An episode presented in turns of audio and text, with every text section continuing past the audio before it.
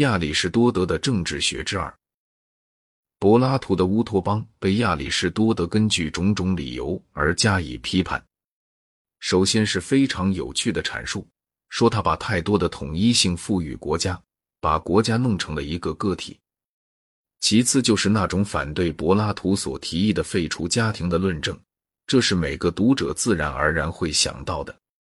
柏拉图认为，只需要把儿子这个头衔加给所有可能构成亲子关系的同样年纪的人，一个人对于全体人民也就获得了目前人们对他们自己真正的儿子所具有的那种感情。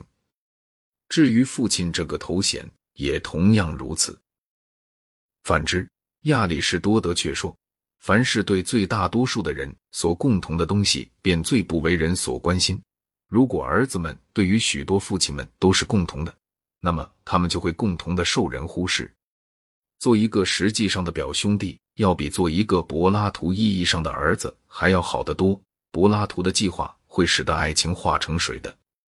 然后就是一种奇异的论证，说，既然禁绝情欲是一种德行。那么，要求有一种消灭这种德行以及与此相关的罪恶的社会制度，就是很惋惜的事情了。于是他就问道：“如果妇女是公共的，那么由谁来管家呢？”我从前写过一篇文章，题名为《建筑与社会制度》。在这篇文章里，我曾指出，一切想把共产主义和废除家庭这两者结合在一起的人。也必定要提倡人数众多的、有着公共厨房、餐厅和托儿所的公社家庭。这种制度可以描述为是一种僧院，只是不需要独身罢了。对于实现柏拉图的计划来说，这一点是具有根本意义的，并且这一点比起柏拉图所推荐的其他许多事情来，绝不是更不可能的事情。柏拉图的共产主义困扰了亚里士多德，他说。那会使人愤恨懒惰的人，并且会造成在同路人之间所常有的那类争端。如果每个人都关心自己的事情，那就要好得多。财产应该是私有的，但是应该以仁爱来这样教导人民，从而使得财产的使用大部分能成为公共的。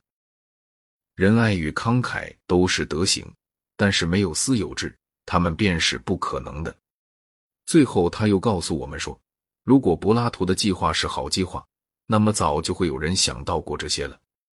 我并不同意柏拉图，但是如果有任何东西能使我同意柏拉图的话，那就是亚里士多德反对柏拉图的论据了。在谈到奴隶制的时候，我们已经看到亚里士多德不是一个信仰平等的人。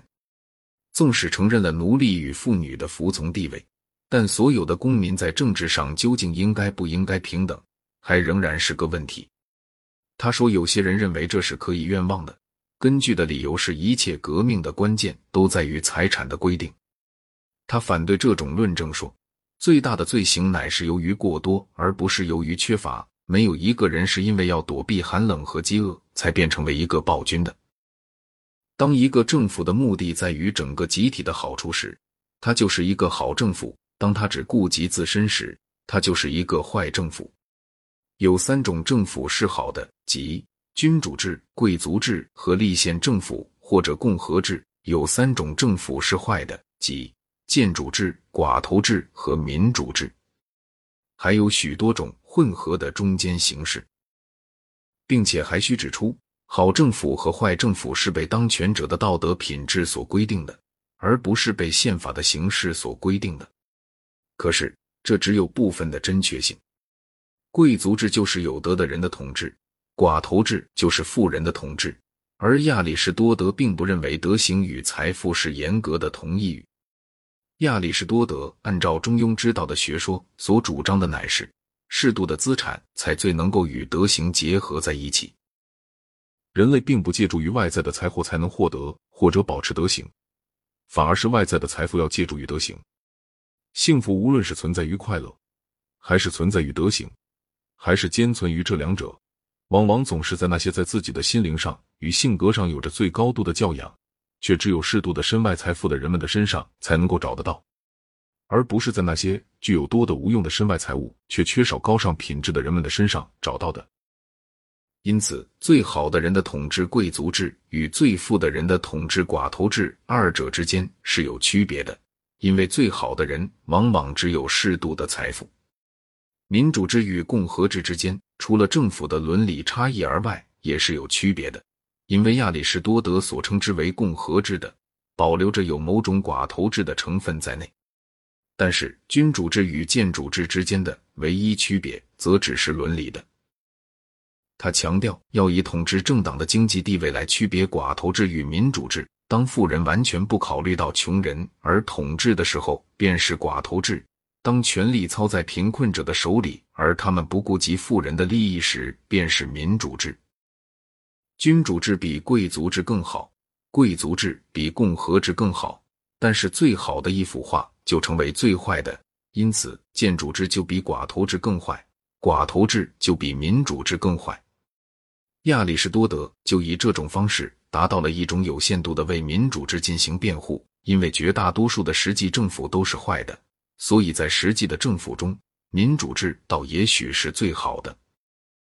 希腊人的民主概念在许多方面要比我们更极端的多，例如亚里士多德说，选举行政官的办法是寡头制的，而用抽签来任命行政官才是民主的。在极端的民主制里，公民大会是高于法律之上的。并且独立的决定每一个问题。雅典的法庭是由抽签选出来的大量公民所组成的，而不需任何法学家来帮忙。这些人当然易于被雄辩或者党派的感情所左右。所以，当他批评民主制的时候，我们必须理解他所指的乃是这种东西。